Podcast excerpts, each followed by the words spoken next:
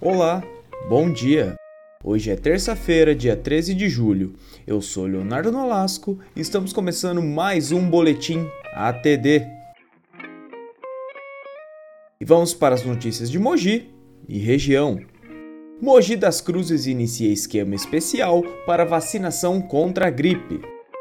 Fiscalização na cidade de Mogi das Cruzes realizou 13 atuações no feriado prolongado, diz prefeitura testes de Covid-19 serão realizados de forma gratuita na Praça Oswaldo Cruz até sexta-feira, dia 16 de julho.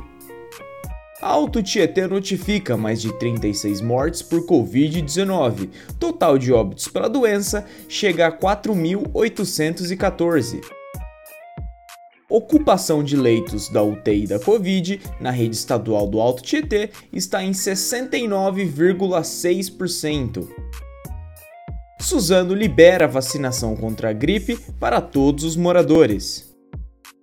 Briga entre um casal deixa um morto e cinco feridos em Salesópolis.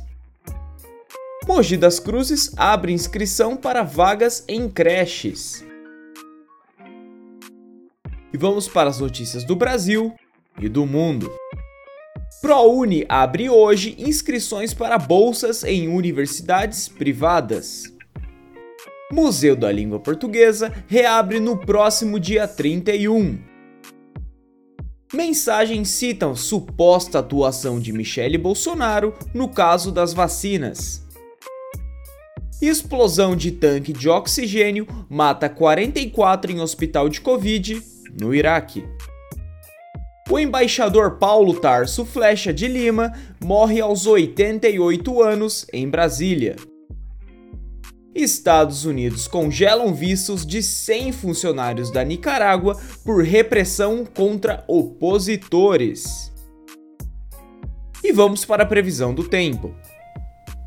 Bom, gente, essa terça-feira, novamente, leva blusa, não tem outra opção. A mínima será de 11 graus e a máxima de 26. A gente já pode ver hoje, no finalzinho da manhã, no comecinho da tarde, o tempo um pouquinho mais quente Porém, nada impede de você não levar blusa. Leva a blusa que hoje vai ser muito útil, sim. Bom, estamos encerrando mais um boletim ATD. Uma ótima terça-feira. Amanhã estamos de volta. Grande abraço. Tchau, tchau.